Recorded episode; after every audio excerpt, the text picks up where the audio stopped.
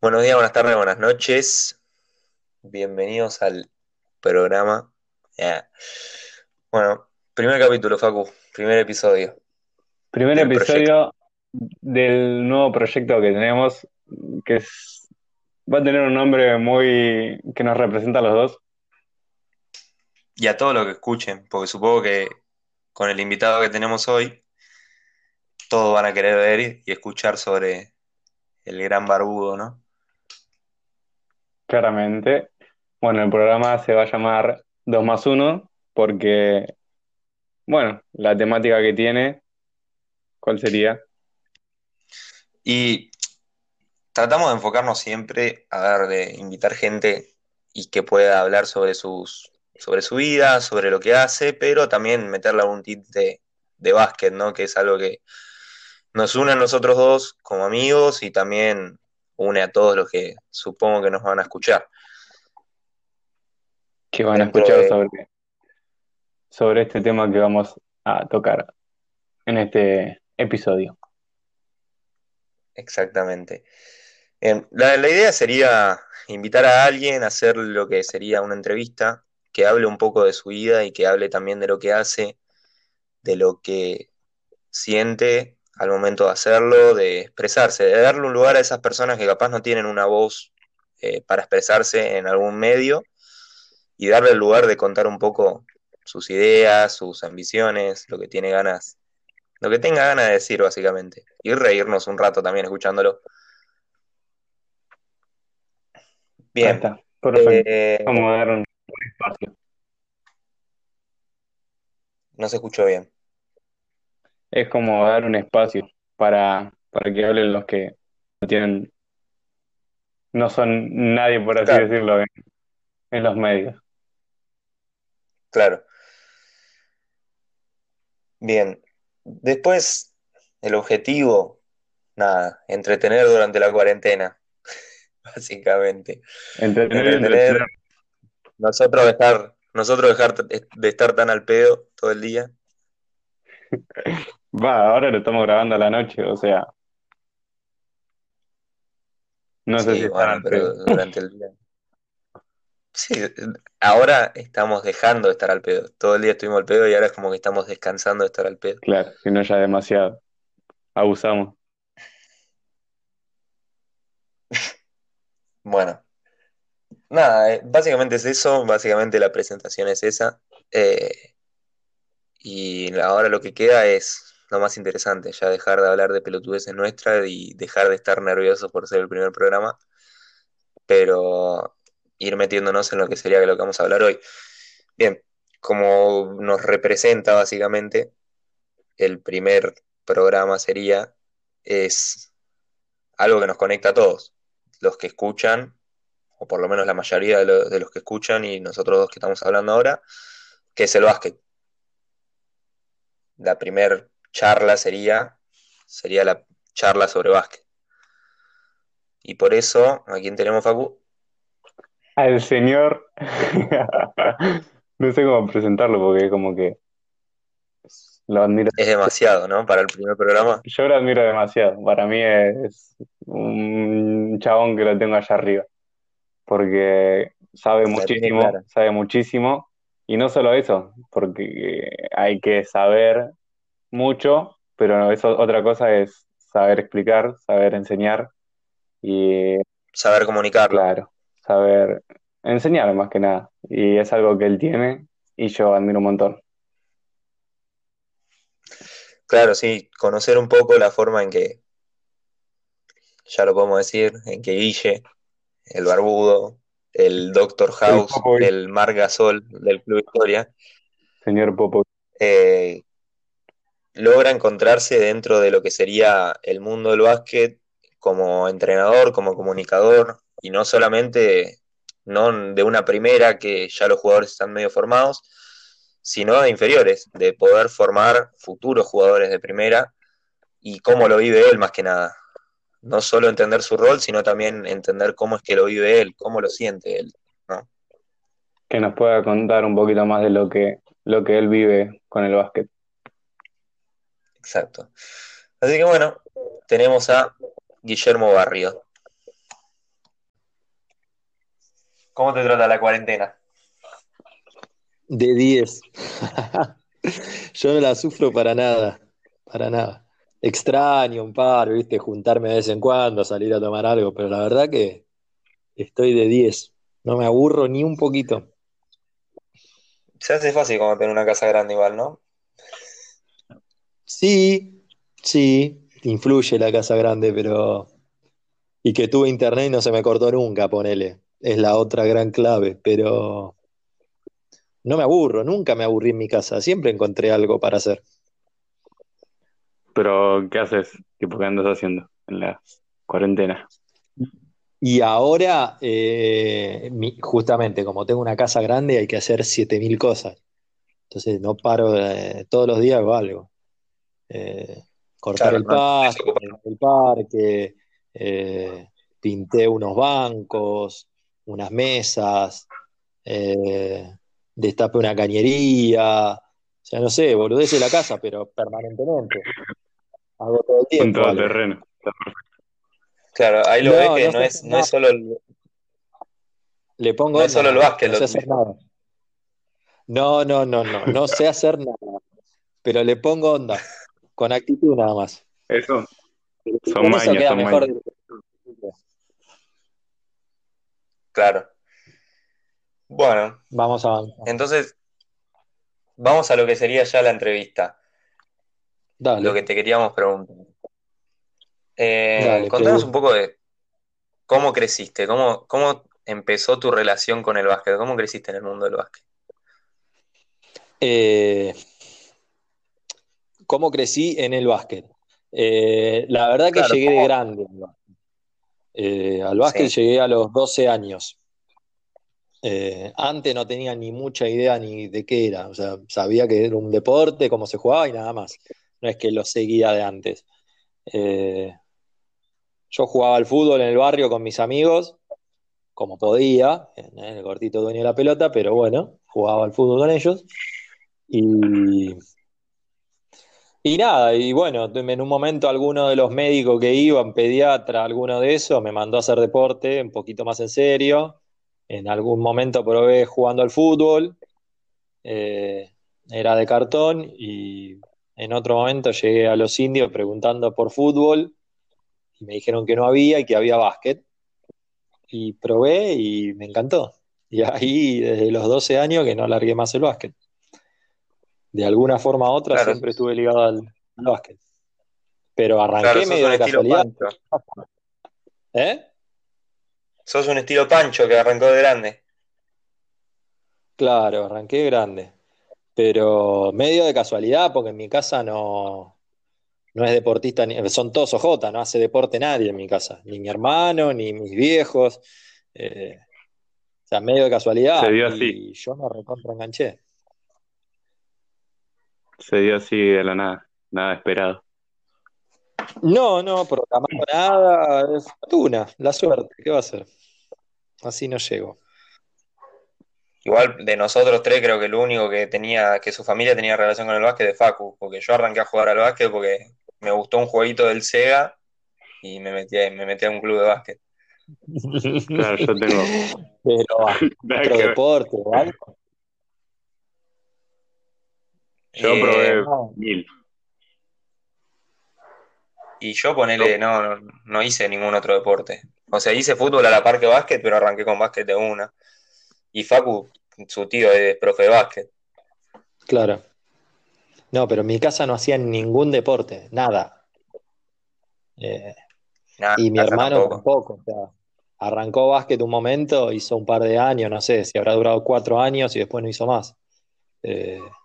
Prim- primer y único deportista de la familia. Mira qué bien. eh, eh, no, no sé si único. Esperemos que mi hija siga mis pasos. Ah, bueno, por ahora, por ahora. Si no Sí, sale sí, sí. futbolista. No importa eso. Después de lo que haga, es lo de menos.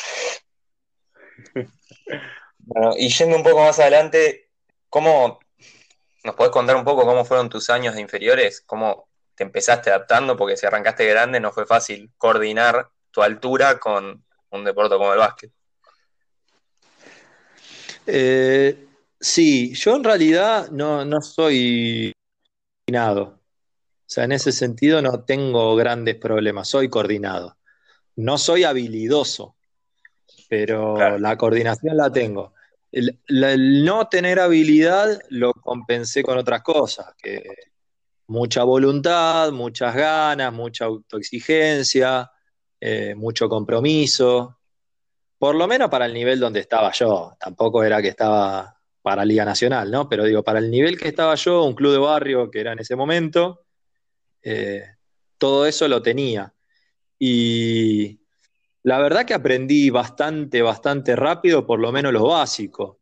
Eh, ponele que los dos primeros años, el año que hice mini y el año que hice Claro. de infantil primer año, porque antes no había preinfantil, esos dos años, Ah, mirá. ponele que me costaron un poquito, eh, pero después dentro de lo, de la media, estaba dentro de lo principal del equipo, era el titular siempre.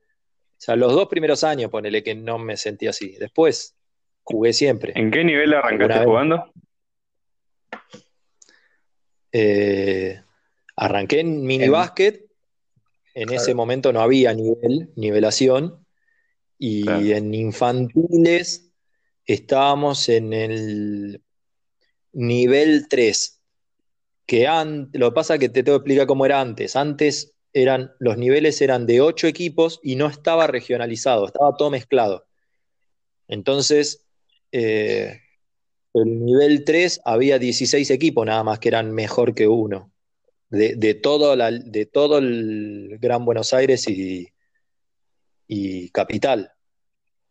Eh, Claro, nosotros claro. estamos estamos dentro de la zona norte, pero no tenemos ni idea qué pasa en la oeste, en la, en la sur o, la, o centro. Antes estaba todo Claro, mezclado. Y ahí Tenía era el tercer nivel. Claro. El Los tercer cuatro nivel de ese momento, ¿qué sería? ¿Cómo? El tercer nivel de ese momento, ¿qué sería ahora? Ponele, más o menos. Eh, y es casi eh, el tercer nivel, no llega a ser el top 16, que, que serían los mejores. Eh, sería hoy un nivel 1. Lo que pasa que es eh, mezclado, o sea, entre todas las zonas, no la 1 norte. Es la 1 de todo claro. capital. Y los 16 mejores, no, no llegué nunca y en ese top 16 no estuve. Eh, nosotros jugamos de- de- del 3 al 5, ponele, o al 6, en todo lo que fue inferiores. Eh, antes también se ascendía dos veces al año, o se descendía dos veces al año. Bastante. Entonces, y sí, jugabas un torneo a mitad de año, hasta mitad de año, hasta el receso de invierno, y después tenías otro torneo más. Entonces vos capaz que estabas en el 3 y pasabas al 5. O del 5 al 7 podías pasar, o del 7 al 5, o sea, podías moverte dos veces. Eh, y después, en lo personal, nada, eso que les dije. Era autoexigente, quería ganar, era un enojón importante, eh, me iba todos los partidos enojado. Entonces, un poco nos entendés a nosotros cuando nos vamos enojados. No, los reentiendo. Eh, no entiendo cuando no se enojan. O sea, cuando se van normalitos me resulta lo raro a mí. Eh, Y es que a vos te gusta mucho más el jugador con sangre más que otra cosa. ¿Cómo? Que a vos te gusta mucho más el jugador con sangre más que otra cosa. Y sí, sí. Yo tengo la teoría de que los entrenadores en líneas generales piden lo que ellos fueron. Eh, sí. En líneas generales, ¿no? Después, obviamente, uno se va adaptando a cada, a cada persona que tiene o a cada jugador que tiene.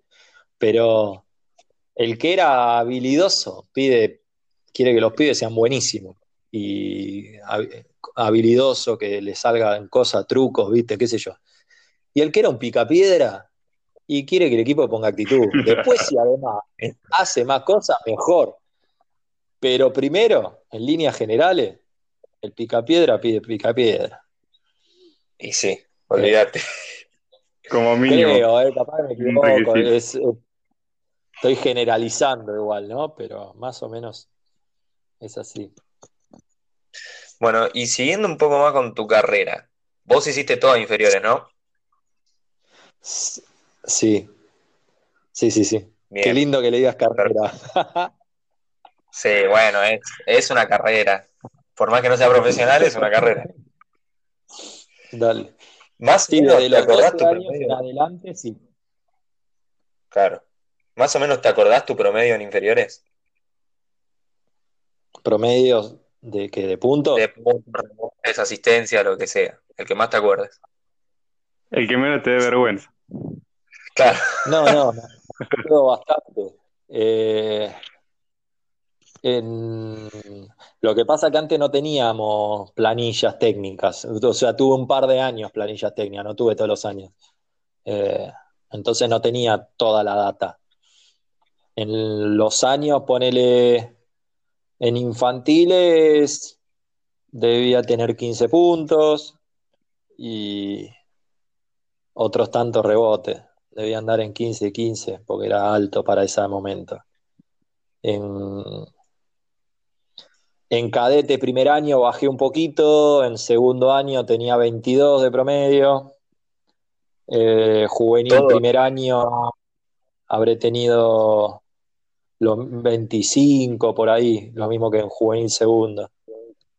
Y Todo en 23 Sí, olvídate. sí, sí, sí, sí. Que a ver, no podía salir a hacer muchas cosas. De vez en cuando tiraba un triple en ese momento, pero en general, basura todo, al ladito del aro eh, y rústico, pero en líneas generales es rebotero, saltaba, iban todos, entonces hacía mucho de ahí. Eh, sí, que es como lo que vos decís.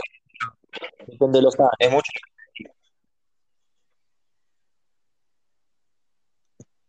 Como era tu forma de juego, es mucho lo que pedís. Hoy en día, digamos. Sí, yo igual creo que pido un poquito más de ciertas cosas, depende al jugador es lo que le pido, o sea, hay algunos que trato de darme cuenta que no le puedo pedir a todo lo mismo. Eh, hay algunos que si, no tenés manos para tirar al aro, bueno, tenés que ser un rústico, bueno, dentro de eso sumá para el equipo, porque cualquier jugador puede sumar, cada uno tiene que entender cómo. Ahora, si sos un picapiedra y querés hacer cosas de habilidoso, no te van a salir y la vas a perder. Eh, y si sos habilidoso, bueno, te exijo por ese lado, porque seguramente sumás por ahí. Trato de ver, trato, a veces que me equivocaré, pero trato de ver las características del jugador y exigirle dentro de esas características. Hay cosas que dentro de eso no se negocian. ¿Entendés? Que te dé todo lo mismo, que no te importe el equipo, que te importe más lo tuyo que lo de, y eso no se negocia. Eh, claro. Pero en líneas generales trato de diferenciar entre alguno y otro. Eh, hay jugadores que sienten más alguna cosa que otra, no se les puede cambiar esa esencia, por más que me gustaría. Y no, olvídate. Y yendo más a lo que sería tu paso por primera. Vos llegaste a primera. Sí. ¿Cuántos años tuviste en primera? Y en, yo jugué en dos clubes, en Los Indios y en Maccabi. En Los Indios estuve de los 12 hasta los 22, creo. Y en Maccabi desde los 22 hasta que dejé de jugar, que fue más o menos 27, 28 años. Eh, en los indios jugué en primera por primera vez a los 15 años. Eh, lo que pasa que en los indios nunca tuve minutos importantes, salvo en algún que otro partido que habré jugado 20 minutos, 25 minutos, pero partidos así muy sueltos. Después en líneas generales, no, o sea, entrenaba con primera desde los 15, pero suplente, suplente, o sea, el último suplente, el anteúltimo suplente. Eh, iba y no jugaba nunca, o jugaba un par de minutitos sueltos. Eso mucho tiempo. En Maccabi, no, en Maccabi fui, pero lo que pasa que eh, fueron dos niveles menos. O sea, cuando yo me voy de los indios, nosotros jugábamos en la A, en primera, y cuando yo me voy a Maccabi estaba en la C. Ascendimos, jugamos la B y nos estuvimos ahí en la B. Y ahí jugaba, era titular, jugaba mucho.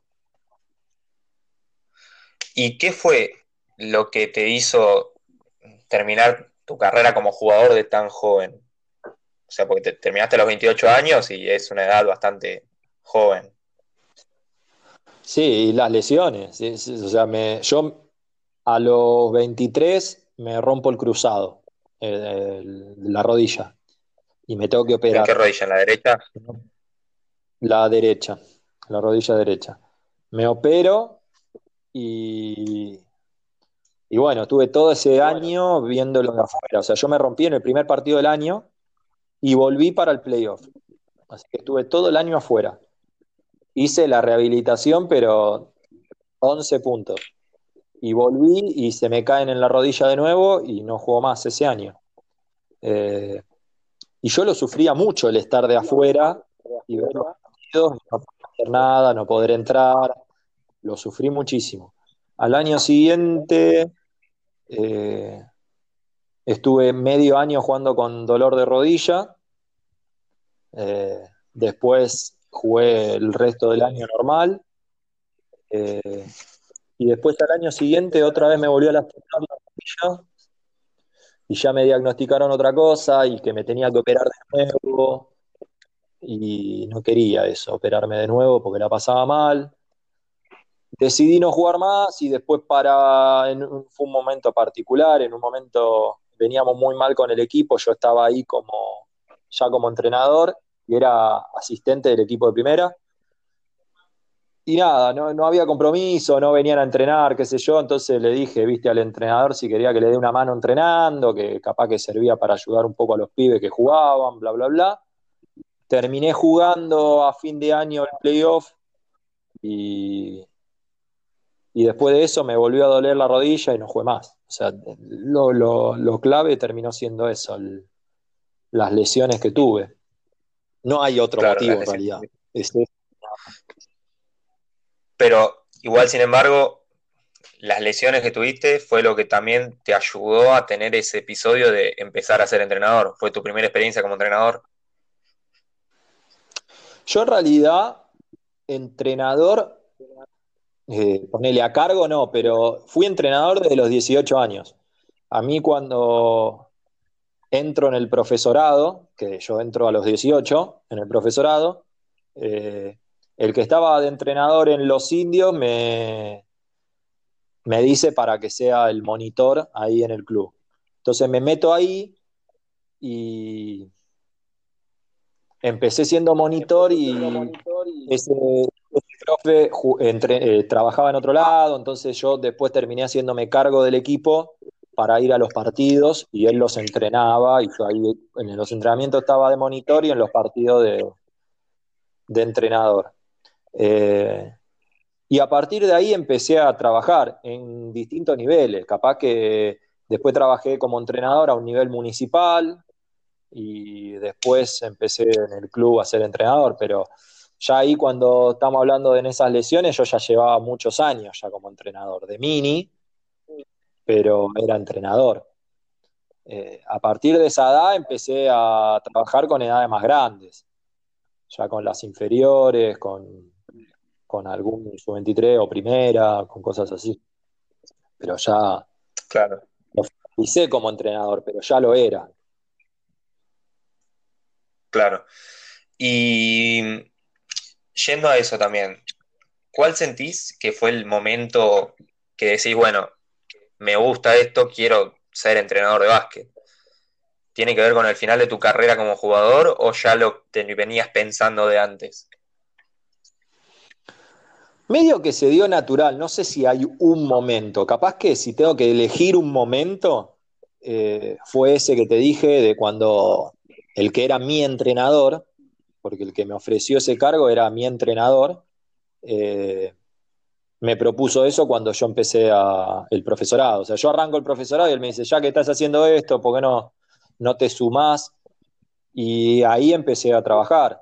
La realidad que después no, no lo definí nunca, si eso iba a ser lo que yo quería después para después para mí o si era algo del momento. Eh, después se fue llevando medianamente natural, empecé a trabajar ahí, por una cuestión de trabajo. O sea, yo cuando me voy de los indios también me voy por, solamente por una cuestión eh, laboral. En el otro club me ofrecían condiciones mejores. Entonces, por eso me fui de los indios en su momento. Eh, no es que me fui para jugar al básquet, me fui por otro motivo. Eh, y fue medianamente así, fue pasando los años cada vez estaba un poquito más metido, más metido y terminé siendo entrenador. No sé si hay, ya te digo, un punto que diga esto me terminó de, convencer. Fue pasando los años y me fue llevando. Claro, claro. ¿Y siempre te quedaste en inferiores o también, o sea, vos estás en inferiores por preferencia o te gustaría dirigir una primera? ¿O te da igual, básicamente? Eh, yo ya dirigí primera. Yo pasé por, ponerle si lo dividimos en tres grandes etapas, podría haber una cuarta, pero bueno, eh, mini básquet dirigí, dirigí inferiores, dirigí primera. Eh, la primera que yo dirigía no era el mejor nivel, o sea, era una, una primera C, creo que del club, que era en, Maccabi, pero la edad de, la gente sí era de jugadores de primera. Eh, Después estaría veterano, que veterano no dirigí nunca. Pero eh, en esos niveles le encuentro cosas positivas a todos. Eh, me gusta mucho inferiores. Me gusta mucho inferiores. Porque por el trato con los chicos, ya son chicos que ya se les puede hablar de otra manera. En mini básquet sos muy profe. Eh, que está buenísimo, pero sos muy profe, te comunicas mucho con los padres más que con los chicos. Eh, yo en inferiores hablo con los pibes y hablamos en, en ponerle en su lenguaje en ciertas cosas. Eh, y eso me, encanta. Y además está la parte de la enseñanza, que es lo que a mí me gusta. Primera, lo que tiene que, aunque enseñás un poco, es poco lo que enseñás. Vos realmente ahí entrenás, sos entrenador y está buenísimo, pero no sé si con mi personalidad yo encajaría en una primera en realidad como entrenador. Me gusta. En eh, inferiores sería como. En inferiores sería más como un formador, ponele. Claro, sí. Sí, y eso me gusta. Eh, me gusta el tema de, de formar tanto como jugadores como que formás, en parte formás la personalidad también. Y eso para mí está buenísimo. Eh, primera está bueno, ¿eh? por un lado me encanta, pero qué sé yo, creo que hay un montón de cosas que me traerían un montón de problemas en primera. Viviría discutiendo con un montón de jugadores y no sé si estoy para eso. O si el equipo va a necesitar eso. Entonces, qué sé yo, no sé. ¿Pero en cualquier primera o estábamos hablando la, del club? No, no, no, en cualquier, en cualquier primera.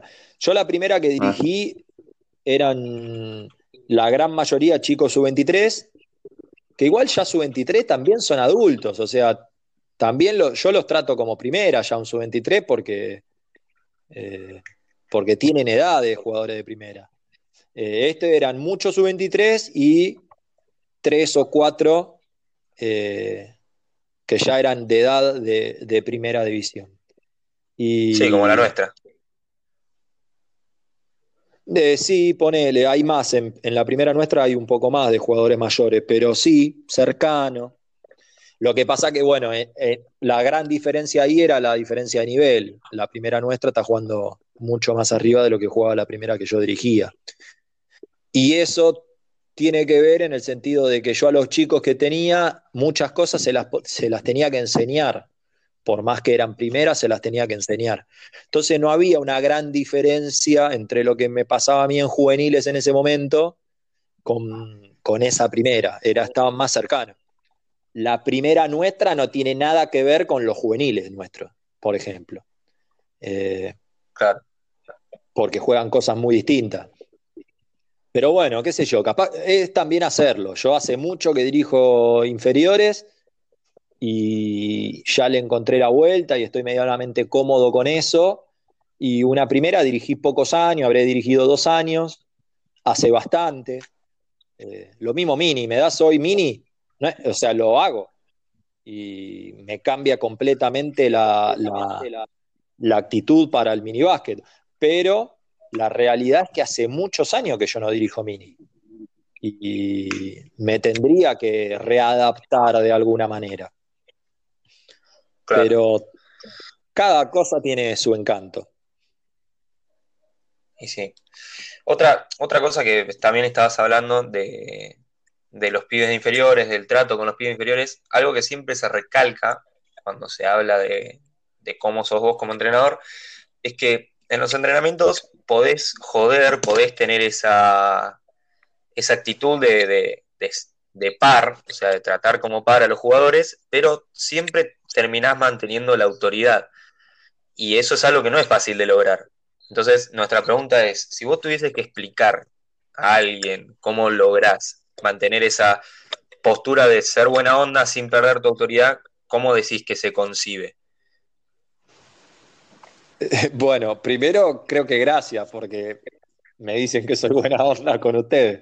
Eh, yo creo que lo principal, por lo menos, pero esto es porque me pasaba a mí también de, de más chico, lo principal para mí es la relación humana. Eh, yo soy exigente en el club, con cual, en, en, el lugar donde esté voy a ser exigente. Para que los pibes respondan a esa exigencia, yo tengo que hacer que de alguna manera me quieran o me aprecien o llamarlo como quieras, pero que haya cierta onda. Porque si no, me van a terminar odiando. Entonces, claro. eh, esa parte yo la tengo que hacer, lo tengo claro. Y se hace con detalles, o sea, ponele, yo al club si llego, entro a las 8 y bueno, voy un rato antes y ese rato antes no me quedo encerrado en un cuarto o me quedo hablando solo con otro entrenador. Tengo que ir antes y hablar boludeces con los pibes. Eh, no, no, es necesario ni hacerlo todos los días, ni muchísimo tiempo, pero es una forma de ir creando ese vínculo. Eh, después en el entrenamiento trato de que sea lo más serio posible, capaz se puede me echar algún chiste, esto lo aprendí más de grande, porque también tengo jugadores que no, que no podían estar serios, y me hacían chistes los jugadores a mí, y yo al principio me recontraenvenenaba, eh, cuando me hacían chistes en mitad de un partido, en mitad de un entrenamiento, me, me, me, jodían y yo me enojaba. Y después entendí que cada uno tiene sus personalidades, entonces tengo que respetar esas personalidades. Entonces, hay momentos que se pueden hacer las jodas, hay momentos que no, hay momentos que implican que estés más concentrado, pero me parece que la parte donde tener cierto trato con, lo, con la persona con la que estás tratando, tenés que tenerla, porque por ejemplo, si yo después te hago un cambio y te dejo afuera, vos me querés putear. Y la única forma que yo tengo de que vos tengas, estés convencido de que ese cambio es lo que corresponde, no es que yo te lo argumente como entrenador de básquet y que te diga, no, salís por los puntos. Es que vos tengas cierto aprecio y que sepas que yo no te lo estoy haciendo de basura, sino que te lo hago, lo hago el cambio porque considero que es lo mejor, y que vos tengas cierta onda conmigo. Después te vas a enojar igual, pero te vas a enojar un ratito. Claro. Igual como te digo esto, evidentemente ustedes me quieren un poco y, y se llevan bien conmigo. Otros deben pensar que soy una basura eh, y qué sé yo. ¿Entendés? No, o sea, no, no le podés llegar a todo el mundo. Pero bueno, intento eso, intento llegarle a la mayoría, intento tener buena onda con la mayoría y que la mayoría se sienta cómodo de alguna manera conmigo, porque después voy a ser exigente y voy a tocar límites en las exigencias. Eh, o sea, voy a buscar el límite tuyo, no voy a buscar que, que, hagas un poquitito o que hagas lo que vos pensás que podés dar. Yo te voy a tratar de llevar un poquito más allá de lo que vos pensás. Y ese más allá eh, muchas veces hace que choquemos. Entonces, tengo que buscar que por otro lado tengamos la mejor. Claro, es un límite con el que estás jugando a cada rato y depende de la personalidad de cada, de cada jugador. Y sí, y muchas veces le pifié, muchísimas veces le pifié. Eh, de pensar que un jugador tiene cierto límite y le pasé 10 pasos más adelante, y no, era mucho menos. Y, y bueno, tenés que ir para atrás, tenés que pedir disculpas y empezar de nuevo y llegar a otro límite, pero con algunos lo he podido hacer, con otros no, con otros se han enojado y no, no existió más una relación. O sea, bueno, lamentablemente al trabajar con personas no hay un libro que te diga exacto cómo son las cosas. Ah, claro. Bueno, después yendo un poco más a lo personal, habíamos pensado con Facu. ¿Cómo afrontaste la paternidad? ¿Te sentías preparado para ser padre? Eh, va a sonar a frase hecha, ¿no? Pero preparado no estás nunca. Eh, yo 35, eh, 34 años tenía cuando nació Luciana. ya estaba grande. dentro de todo tengo una estabilidad económica, ponele no, tengo para tirar el techo, pero estoy bien, estoy cómodo, morfo todos los días. Eh, no, no, no tenía problemas graves en el eh, me que me está tratando de gordito y no me gustó mucho. ¿eh? Estoy súper flaco ahora, tomando fotos. Eh, no, pero lo que quiero, a lo que iba lo, buscamos, estuvo súper planificado el tema de, de que venga un hijo, no es que pasó de casualidad, estuvo recontra planificado. Eh, y no estás preparado. O sea, no estás preparado nunca, porque, qué sé yo, yo sabía que iba a dormir menos. Sabía que iba a dormir menos. Pero yo sabía que iba a dormir menos tres meses. Ponele. Dije, bueno, en un mes se acomoda el sueño. Bueno, tres meses, vamos a poner. Yo no dormí un año. Un año no dormí más de tres horas de corrido. No está nadie preparado para no dormir tres horas de corrido un año. ¿Me entendés? Nadie está preparado para eso. Eh, y es un constante desafío. Todos los días pasa algo distinto. o sea, ya te digo, son frases hechas, pero es así. O sea, va evolucionando día a día todo. ¿Entendés? las cosas que nosotros tomamos como tan comunes, para un bebé no es común. Entonces no estás preparado ni a palo, porque todos los días te encontrás con algo distinto. Eh, no sé, yo creía que era un buen momento. creía que podía hacerlo bien el, ser padre. era Ahora, preparado, ¿no? No podría decirlo que nadie, o sea, incluso me animo a decir que el que tenga varios hijos tampoco está preparado del todo, porque cada pibe es distinto, llevan otro ritmo. Eh, es una aventura constante. ¿Con tu hermano vos sos el mayor o el más chico? Yo soy el mayor, un año mayor. Ah, ah está bien. No, capaz que como eran más o menos parecidos, no sé, te habías vivido lo que vivís ahora con tu hija, ponele. Ay, no entendí. O sea, o sea que, ya te haya pasado esto de no poder dormir porque ponerle tu hermano era más chico y no te dejaba dormir. No, no, no, porque éramos un año de diferencia y, y medio que vivíamos todo al mismo tiempo. no sé, las reglas eran las mismas para los dos, entonces eh, nos compraban lo mismo, de distinto color, pero nos compraban lo mismo. Eh, teníamos permiso para hacer las ciertas cosas los dos al mismo tiempo, no es que había una gran diferencia entre mi hermano y yo. eh, era Claro. prácticamente igual. Claro. Y bueno, siguiendo con lo de la paternidad, ¿sentís que te ayudó de alguna forma eh, al momento de ser entrenador o al revés? O sea, ser entrenador te sirvió también para, para manejar un poco la paternidad.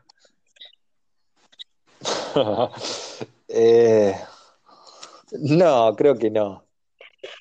Eh, no sé si la paciencia un poco, pero sería muy rebuscado, ¿no? Es completamente distinto. No veo mucho de lo que puede ser ser padre o madre, ¿no? Pero digo, no es comparable con otras cosas. Eh, o yo no lo veo comparable con muchas cosas. Eh, y mi hijo hacía, mi hija, perdón, hacía ser entrenador. eh, no sé, capaz, no sé si estoy, eso lo tendrían que decir ustedes, capaz que, que me vieron en ese proceso. Capaz que estoy un poquito más blando en ciertas cosas, pero no, no las veo muy de la mano, porque además eh, es completamente distinta mi forma en- en- en- con mi hija que en el club. O sea, yo capaz que salgo loco de un partido, que está bien, tengo una hora de viaje a mi casa, pero cuando llego a mi casa yo sé que no puedo estar loco porque está mi hija y mi hija necesita otra energía. Y, y lo mismo al revés, capaz que estoy cansadísimo de estar en mi casa porque tuve un día del orto mi hija y salgo y en el club tengo que estar pila de nuevo porque no tiene nada que ver los pibes del club con, con mi hija. Entonces yo no veo mucho que se relacione una cosa con la otra. Claro. ¿Y en tu casa no se habla mucho de básquet? ¿O lo evitan? No, Algo de eso. Se habla algo, pero porque yo necesito hablarlo. Eh, acá somos tres, o sea, Luciana que todavía no habla y mi pareja y yo. Y Claro, bueno, pero tu pareja jugaba al básquet también. jugaba la- al básquet, sí, pero eh, con otra, ella lo tomaba muy recreativo, por lo que me ha contado ella. Y yo cuando la conozco, no la conozco como jugadora, ella ya no era jugadora hace un montón. Eh, Claro.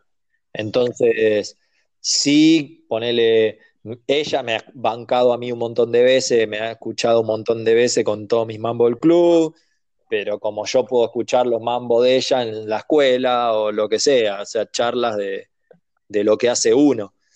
Pero, y vemos partidos de vez en cuando, en realidad los veo yo y ella alguna vez engancha, pero en general los veo yo solo. Entonces, no, no, no se habla mucho. Yo en mi casa trato de no llevar, ahora, antes era más enfermito y lo llevaba para todos lados, eh, pero ahora trato de no llevar tanto mi cabeza de básquet a mi casa porque entiendo que no tiene nada que ver un lugar con el otro. Eh, trato de adaptarme a donde estoy. Sí, hay partidos y los miro, eh, pero no estoy 24 horas viendo partidos. Eh, antes era un poquito más así, ahora ya no. Y después, Ve ahí yendo un poco más. Mi hija me decime. cambió, ¿ves? Yo era un poquito más enfermito y con mi hija entendí que hay otras prioridades. Yo antes el básquet era mi prioridad en todo, contra todo era mi prioridad y, y hoy mi prioridad es mi hija. Trato Claro. de darle lugar de importancia al básquet que siempre tuvo, pero la prioridad ya es otra. Claro. Y después, yendo un poco más para lo que sería el club. Si nos podés contar cómo fue tu llegada al club, por primero, y después, por otra parte, ¿por qué decidiste quedarte tantos años en el club?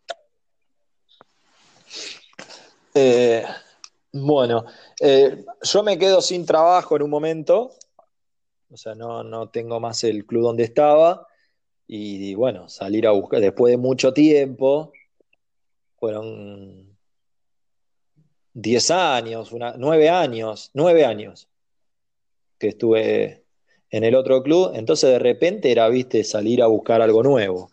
Y nada, en ese momento tiré currículum por todos lados, tuve un montón de entrevistas, eh, Y, y nada, barajé varias opciones.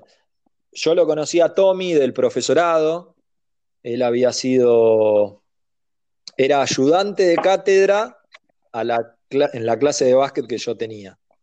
Entonces lo conocía de ahí, teníamos un amigo en común, eh, y nada, y le dije si tenía lugar, qué sé yo, me había dicho que sí, y dentro de las opciones que tuve, eh, deportivamente la que más me entusiasmaba, porque era estar en inferiores, era la de Club Victoria. Yo cuando voy ahí, eh, dirijo cadete solo. Tenía una categoría sola. Eh, a mitad de año tengo juveniles también, y creo que un par de años después tuve su 23. Eh, así que así fue, fue mi llegada. Como todo, un poco de casualidad y un poco que, bueno, que me gustó lo que hacían. Eh, y decidí dentro, no sé, debía tener tres o cuatro opciones. Dos, dos o tres eran mi decisión o sea, después de las entrevistas y demás, terminaba siendo mi decisión y dentro de eso terminé eligiendo Club Victoria. Pero fue medio casualidad también. Podría haber sido que, otra de las opciones sea mejor o que me hubiesen dicho no, no, no, no hay lugar. Y después el por qué me quedé y porque la verdad que me, gustó el, club, me gustó la gente. Cuando digo la gente hablo de los chicos, porque yo en realidad me relaciono más con los, con los jugadores. Eh, con, algún, con los dirigentes también, porque me dejaron ser libre y eso ya es importantísimo. Eh, con los entrenadores, eh, un grupo de trabajo que es honesto, que, que tiramos todo para el mismo lado, que ninguno quiere el lugar del otro. Y eso no se ve en todos lados. Entonces, está buenísimo. Entonces encontré un grupo de entrenadores donde trabajamos bárbaro. Eh, los dirigentes del club que nos dejan a nosotros trabajar como nosotros pensamos que es lo correcto. En tal caso, ciertas cosas nos pueden llegar a decir, pero sin meterse de lleno en nuestras decisiones. Y unos pibes que, en cierta manera, eran como yo. Eh, qué sé yo, yo veo mucho más cercano a los pibes del Club Victoria como eran yo de pibe, que lo que me pasaba en otros clubes, que eran otras realidades. Y eso, quieras o no, te hace eh, tener mejor relación. Yo con chicos de, que eran, capaz que eran buenísimos, eh, pero con otros chicos que estaban en una, socioculturalmente estaban en un nivel mucho más alto del que yo tenía en su momento y me costaba más entenderlos, que ellos me entiendan a mí, la escala de valores era distinta, eh, la importancia que le daban a ciertas cosas era distinta, y acá me sentí súper cómodo. El único problema es que me queda lejísimo, pero la verdad que me sentí súper cómodo. Y por eso hace, hace varios años que estoy. Claro, claro. Bueno, nos quedan dos preguntas. Eh, una es, una es, ¿nos podrías contar cómo fue la anécdota que tuviste que defender a, Oberto? sí. ¿Empiezo por eso o me decís las dos juntas? Y la otra, la otra que es la última de todo el guion, te la va a hacer Facu, pero si querés contarnos esa. Bueno, eh, en el club donde yo estaba, que era Maccabi, hicieron, tenían dormis. O sea, lo principal es que tiene el, lugar donde es el club, que es en Capital, y una parte que es una especie de country y campo de deportes que queda en San Miguel. Y en ese campo de deportes tienen dormis, que es lugares para dormir. Por lo tanto, está bueno para hacer eh, los campus, ¿viste? Y bueno, eh, muchísima instalación, un club que tiene, eh, ahí tenía dos canchas, más dos canchas afuera, de básquet solamente, un predio gigante, cancha de hockey, de fútbol, pileta, eh, vestuario gigante, o sea, un montón de instalación tenía. Entonces, ideal para, para eventos así masivos. Y bueno, hicieron campus de deporte, eh, perdón, hicieron campus de eh, tecnificación varias personas. Vino Mañana en su momento, vino Mario Mouche, que era un preparador físico. Te estoy hablando solo de básquet, ligado al básquet. Después de otro deporte también hubo un montón. Entonces, ahí en uno fue el campus de Oberto. Y en el campo de Oberto, nosotros trabajábamos, o sea, éramos parte del staff de profesores. Porque en su momento había sido el de mañana y el de mañana no lo pudimos ni ver, entonces nosotros pedimos participar de esos eventos. Y bueno, cuando vino Oberto, eh, participamos como entrenadores, dábamos al mini básquet nosotros, pero estábamos ahí. Y dentro de eso pasaba que primero que venían jugadores que era, yo no lo volví a ver en mi vida, o sea, era soñado. Eh, yo conocí ahí a, a Scola, a Ginobili, a Sconocini, a Delfino, a Milanesio, entrenadores, Julio Lamas, eh, vino un montón, seguro me estoy olvidando algunos, pero digo, vinieron un montón de personas de renombre, jugadores históricos de la liga, que se los digo, ni los conocen, pero jugador histórico también. Entonces, eh, dentro de eso, me tocó jugar un knockout con eh, Scola, un knockout con Ginobili, no, con Ginobili no, con eh, Delfino y Sconocini. Eh, y bueno, y Oberto en ese momento eh, entrenaba todos los días. Yo creo que ahora también lo debe hacer. El tipo estaba retirado, después volvió creo que a jugar un poco, pero en ese momento estaba retirado, pero entrenaba todos los días. Entonces, o iba a hacer pesas o, salía a correr o jugaba al básquet. Hacía movimientos él y alguna vez partido. Y bueno, una de las veces que, hicimos que hizo partido, hicimos 5 contra 5 y en ese 5 contra 5 estuve yo.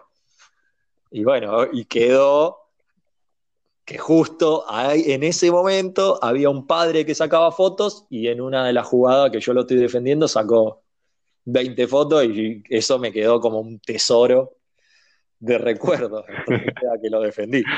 Un cuadrito. Claro, sí, sí. Y te voy a decir algo. La de la cama. Le di una piña a Berto. Le di una piña a Berto en el ojo. lo quise, el caradura de Guille lo quiso tapar y se la dio en el ojo. claro, después me la devolvió, me dejó sangrando la boca pero bueno, por lo menos le pegué una. Se va a acordar de esa piña. Claro. Está bien, está bien. ¿Y la bueno, yo, yo en realidad quiero hacerle dos. Primero una. Dale. Que es que él dice que supuestamente la suerte eh, no existe, pero quería saber si él tenía alguna cábala. eh, no, pero ahora amplío, pero no, no tengo. Eh, la suerte sí existe. Sí existe la suerte. Lo que pasa es que nosotros no podemos hacer nada para que esa suerte se modifique. No es que por hacer, o sea, eso es lo que pienso yo, ¿eh? no, estoy diciendo que sea una verdad absoluta, pero digo, existe la suerte, obviamente. Vos tirás al aro, da tres vueltas en, el aro y entró y otra vez da tres vueltas y sale. Eh, la suerte existe, pero vos no podés hacer nada para que eso cambie. Eh, lo que vos podés hacer, que es una frase muy vieja, no me acuerdo quién la dijo, pero decía así, mientras más entreno, más suerte tengo. Entonces, para mí eso es la realidad. O sea, si vos haces las cosas mejor, más suerte vas a tener. O sea, más veces la pelota va a entrar, más veces la pelota va a ir a donde vos querés o, vas a defender mejor una situación. Eh, pero después hay cosas que sí son suerte. Eh, y lo de las cábalas, eh, no, no tengo ninguna, actualmente sin duda no tengo ninguna. En su momento de, chico, a los 14, 15 años, sí tenía ciertas cábalas, eh, pero después empecé a ver como que eran más que cábalas, más como rutinas. Entonces yo siempre entraba en calor de la misma manera, eh, hacía una misma rutina para tirar un tiro libre, eh, no sé, tenía ciertas cosas así, no tenía la de me pongo una media de esta forma, de este color y me va a cambiar la suerte, no, eso no, pero tenía ciertas cositas que eran medio rutinas que yo después las tomo como que es una forma de concentración, esas mini rutinas que uno tiene. Es llevar la cabeza, concentrarse, llevar la cabeza al lugar donde tiene que estar, que es enfocado en algo. Eh, y para hacer eso está bueno tener esas mini rutinas si no lo tenés naturalmente. O sea, hay gente que se concentra completamente de, la nada, hay gente que, que no necesita estar concentrado del todo para estar enfocado en algo. Yo necesitaba estar solo pendiente de eso y que se me borre todo lo demás. Y para hacer eso tenía como esas mini rutinas que yo en ese momento las sentía como cábalas, pero eran mini rutinas que me llevaban la cabeza a estar enfocado solo ahí y olvidarme del resto. Pero cábala, cábala no, no tengo. Y ahora es más, las rechazo, o sea, no me gusta las cábalas para nada porque digo, cambiala cuando te va mal y no tuviste suerte, cambiala o no la cambias. No, entonces no existen las cábalas. Claro. Bueno, listo, está bien, está bien. Eh, bueno, ahora sí la última. Eh, si tuvieses que elegir eh, un quinteto ideal de jugadores de toda la historia, ¿cuál sería?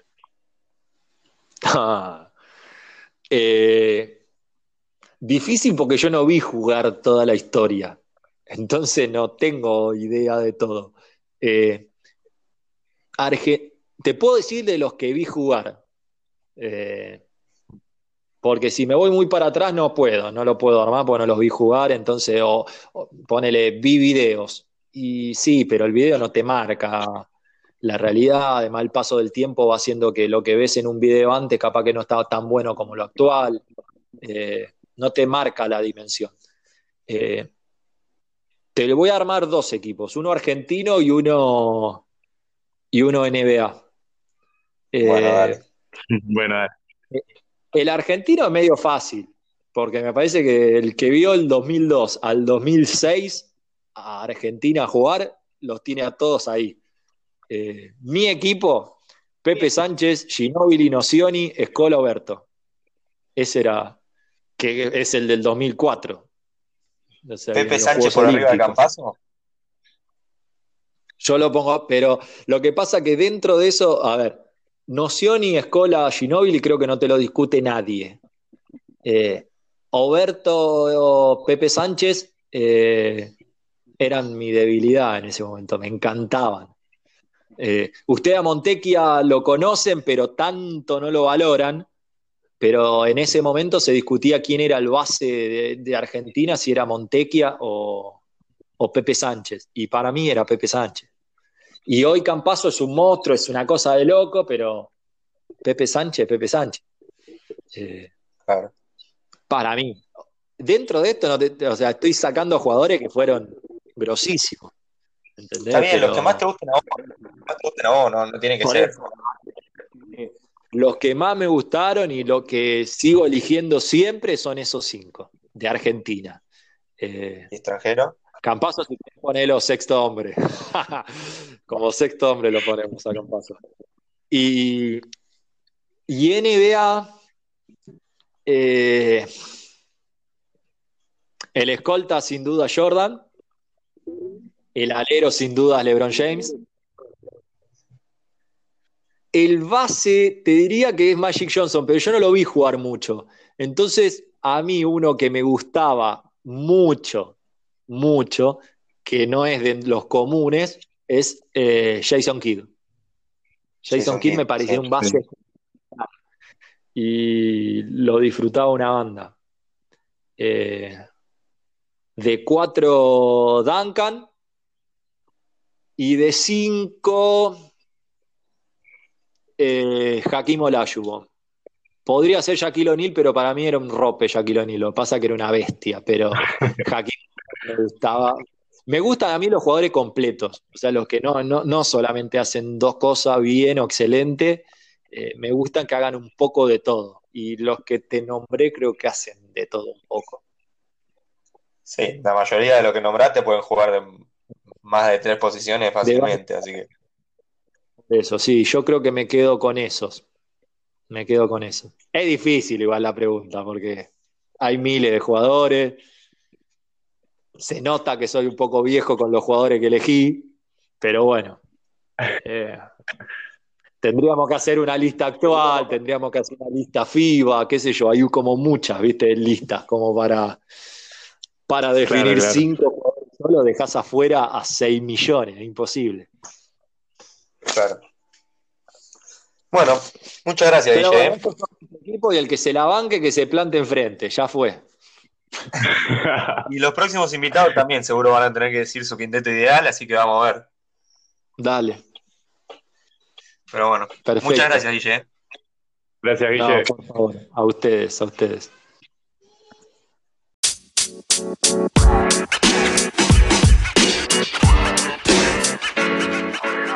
Know, man. You know, man.